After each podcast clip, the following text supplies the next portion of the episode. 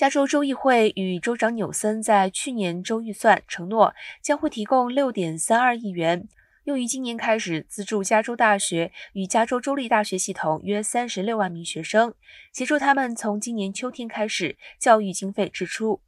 奖学金经费将对家庭收入低于二十万一千元的学生产生直接影响，学生所获确切的资助奖学金金额不等。计划第一阶段将会发放一千元至三千多元不等的奖助金。